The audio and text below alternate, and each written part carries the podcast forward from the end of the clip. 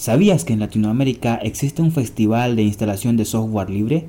¿Y qué es software libre? Pues te animo a que te quedes con nosotros en esta emisión y juntos podamos descubrirlo.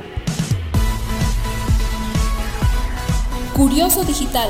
Prepárate, porque juntos aprenderemos algo nuevo, motivaremos tu curiosidad. Curioso Digital, aquí iniciamos. Aquí iniciamos.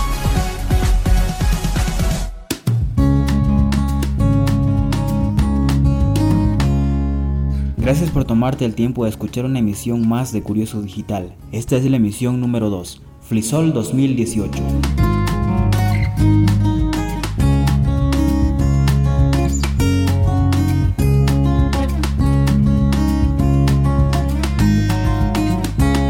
Hola, te habla Oliver y te doy la bienvenida a Curioso Digital y te aseguro que el tema de hoy te va a servir mucho. ¿Sabías que el software libre respeta la libertad de los usuarios y la comunidad? Esto quiere decir que, a grandes rasgos, significa que los usuarios tienen la libertad de ejecutar, copiar, distribuir, estudiar, modificar y mejorar el software. Es decir, el software libre es una cuestión de libertad, no de precio. Para entender el concepto piense en libre como libre expresión y no como en barra libre mientras que el software propietario tiene varias restricciones donde los usuarios requieren de un acuerdo o licencia de uso. El software propietario solo se distribuye con un programa ejecutable. Hoy estaremos hablando y profundizando un poco más acerca de este tema con nuestro invitado de hoy, Draco Escobar, quien es miembro de la Sociedad Científica de Estudiantes de Sistemas e Informática de la Universidad Mayor de San Simón, quien también es coordinador de FLISOL en Cochabamba, Bolivia. Hoy tendremos una entrevista con él desde la Universidad Mayor de San Simón. Así que te animo a que te quedes a escucharnos porque el tema de hoy será muy pero muy importante ya que hoy sábado 28 de abril se lleva a cabo el Festival Latinoamericano de Instalación de Software Libre en toda Latinoamérica.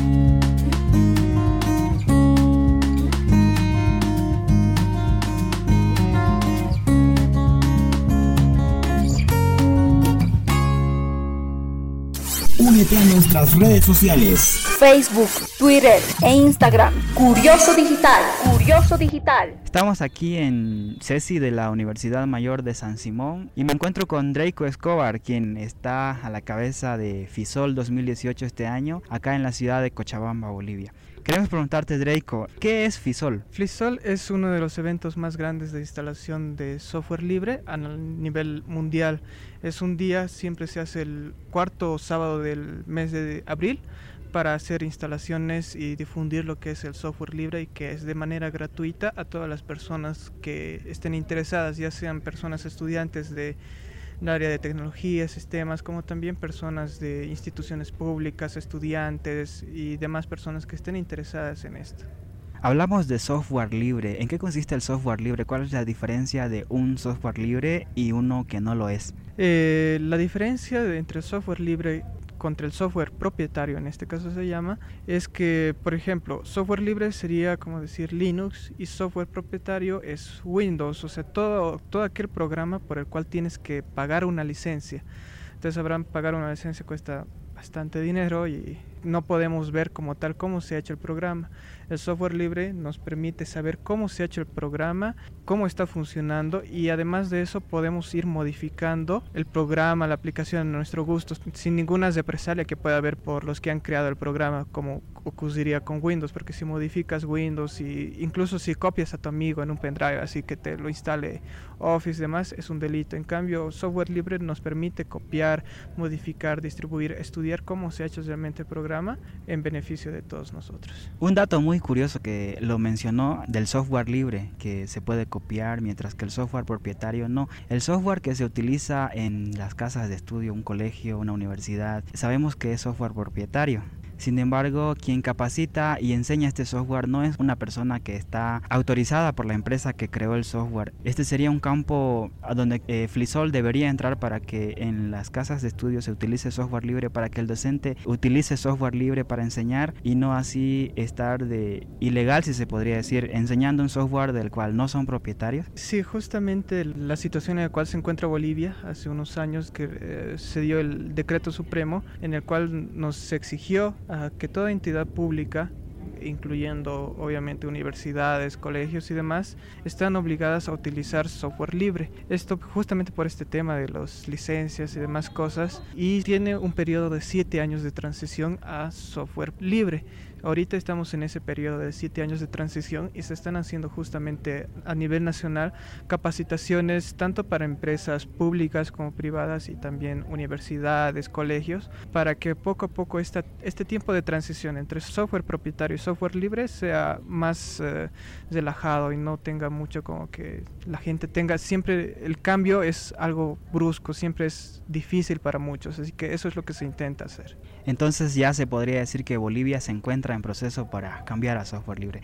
Por ejemplo, las computadoras que el gobierno da a los estudiantes y maestros ya vienen con software libre y software propietario, si no me equivoco. Exactamente. Eh, las computadoras que se ha dado a los estudiantes ahorita están con dos sistemas operativos, que es Windows 8, 10 y también está con una versión de Linux, que es software libre, que cada uno de estos sistemas operativos está con sus programas de ofimática para que puedan hacer todos sus trabajos y demás de manera normal sin ningún inconveniente ya sea en Windows o en Linux. Pero poco a poco claro se quiere pasar a solamente utilizar Linux. Es un gran paso entonces que está haciendo Bolivia en cuanto al software libre Hablando un poco más acerca de Flisol 2018, ¿cómo se organiza? ¿Flisol cuenta con patrocinadores? Sí, justamente nosotros nos movilizamos desde un mes, un mes y medio antes de que sea la fecha del Flisol, que como les dije está eh, siempre destinado para el cuarto sábado del mes de abril.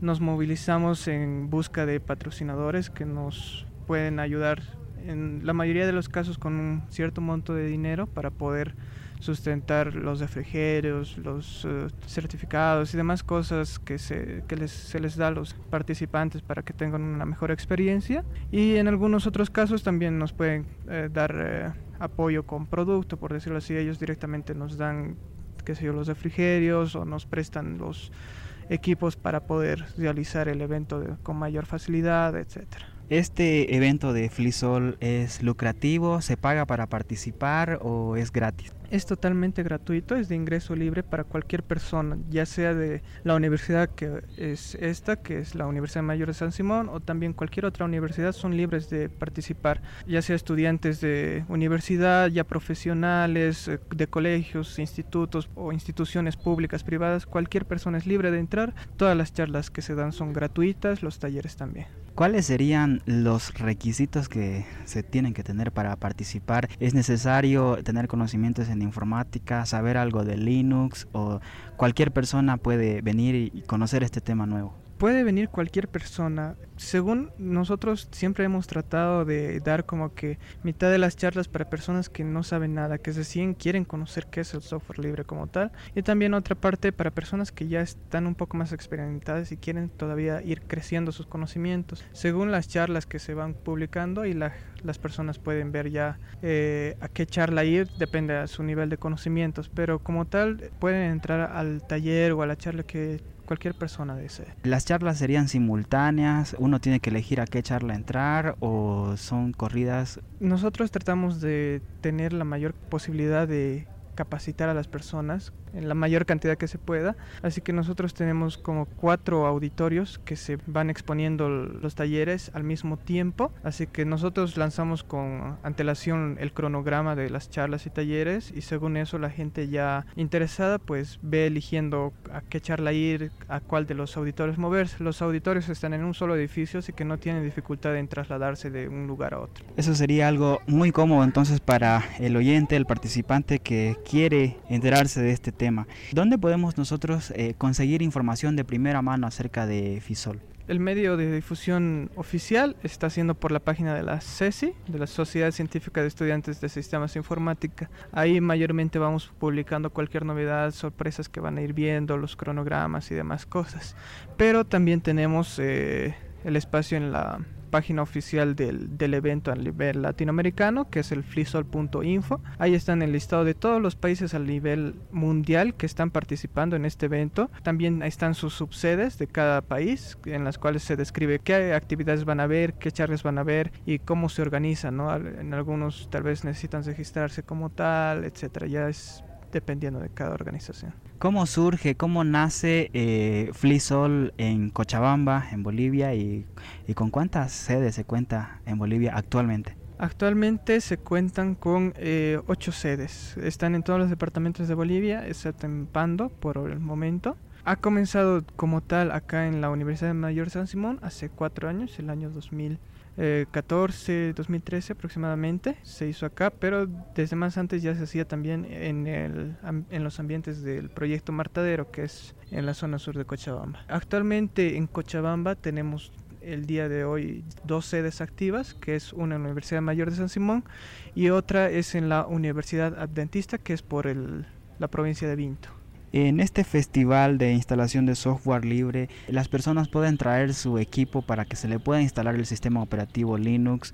Este sistema operativo ya viene eh, predefinido, eh, decidido por los organizadores de este festival acá en Cochabamba o la persona puede elegir qué sistema operativo instalarse en su máquina. Bueno, aclarar también sobre este punto que no solamente se instala como tal sistemas operativos, sino también programas, aplicaciones que son eh, software libre también.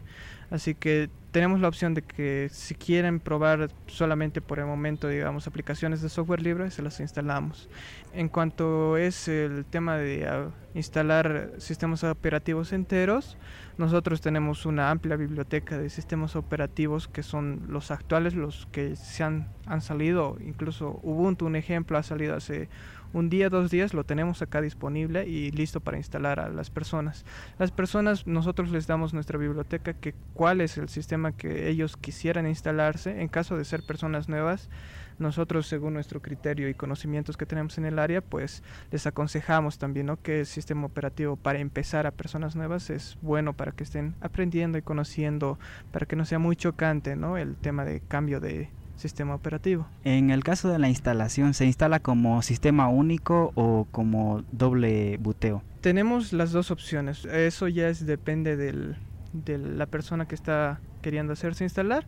Le damos cualquiera de las dos opciones si quiere con doble buteo o también si desea como sistema operativo único. Pasando un poco ya avanzando en esta entrevista, ¿cuál es el papel que desarrollan las autoridades públicas de nuestro departamento? ¿Están implicadas o no están implicadas?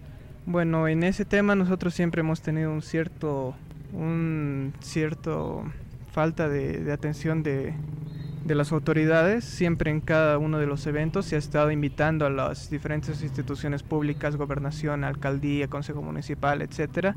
Sin embargo, nunca hemos recibido alguna visita o alguna solicitud de capacitación de parte de ellos, a pesar de que con esto tema de la ley ya deberían estar preocupándose por aprender este tema, nunca han, se han manifestado o apoyado a este tipo de eventos. Es muy importante entonces que las autoridades eh, tomen conciencia, ya deberían estar capacitando a sus docentes y todo el personal que trabaja enseñando software en las casas de estudio.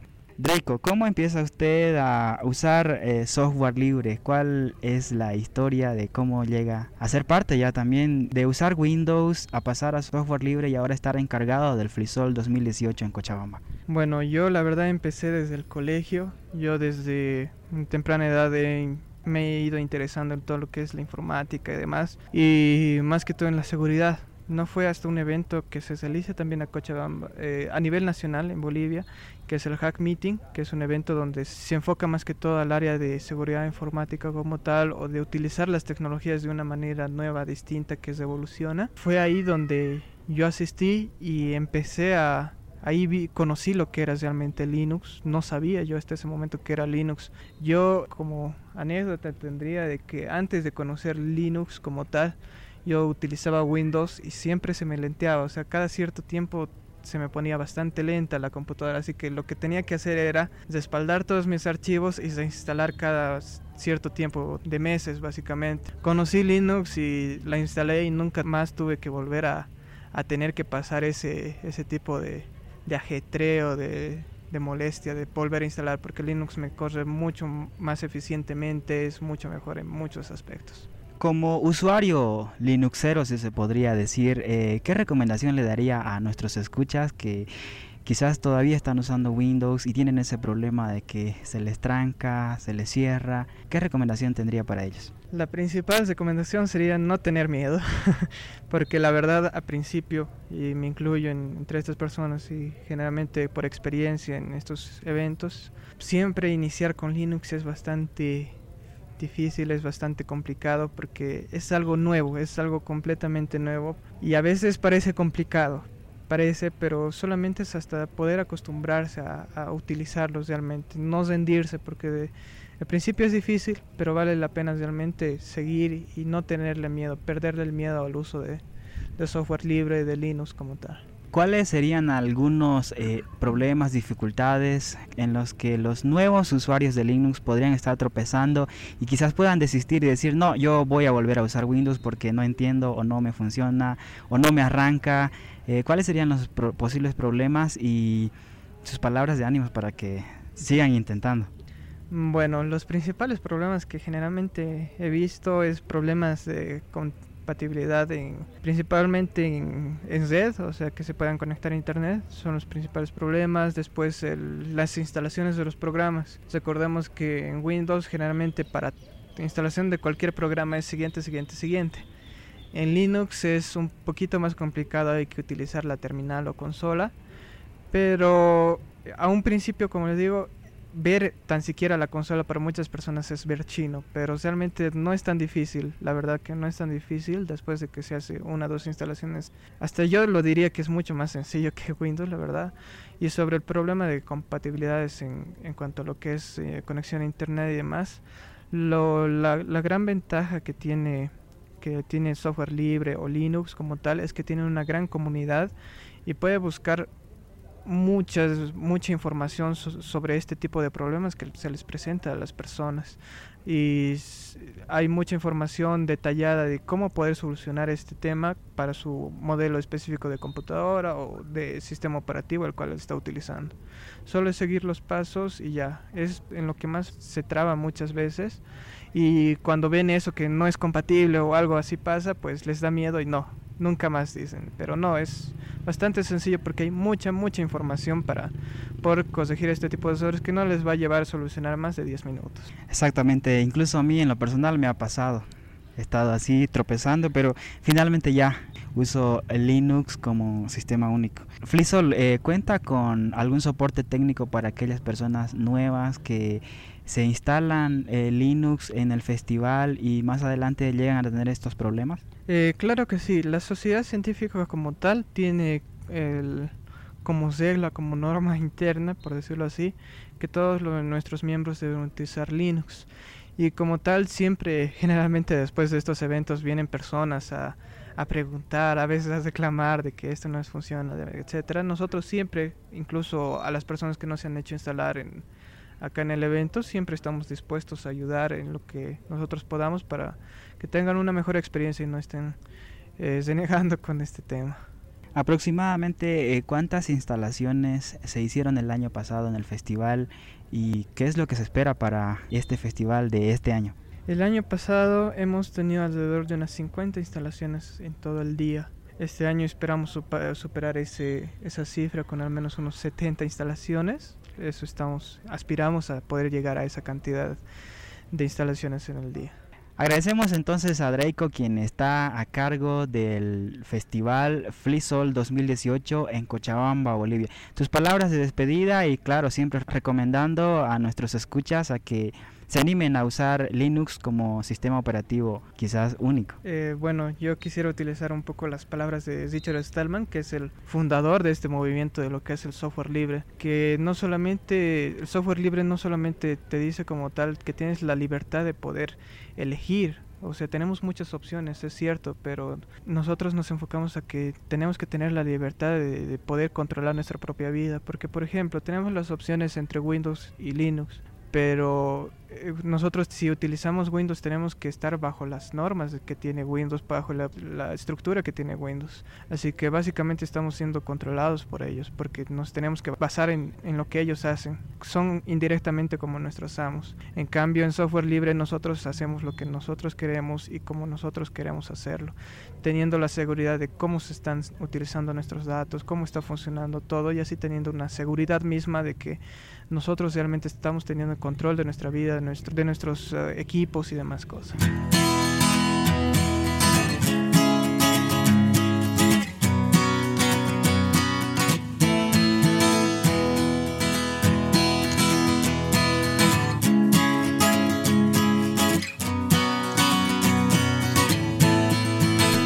Ahí teníamos la entrevista con Draco Escobar, quien quien es eh, coordinador de Flisol en Cochabamba, Bolivia. Ya lo saben, usar software libre es la mejor opción.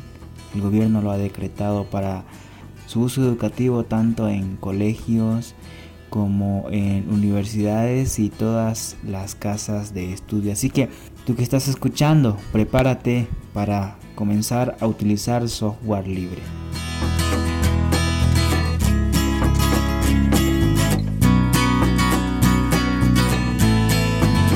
¿Sabías que al utilizar software libre creas personas libres, independientes y críticas? También reduce costos en equipos, reduce costos de licencia y facilita que los alumnos trabajen en casa con la misma herramienta que utilizan en la escuela, pero de forma legal.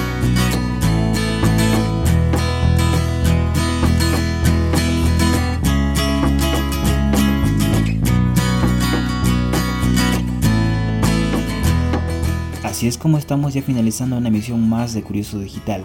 Esperamos que vuelvas a escucharnos en nuestra próxima edición. Que mi Dios bendiga tus pasos y cuide tu vida. Hasta la próxima.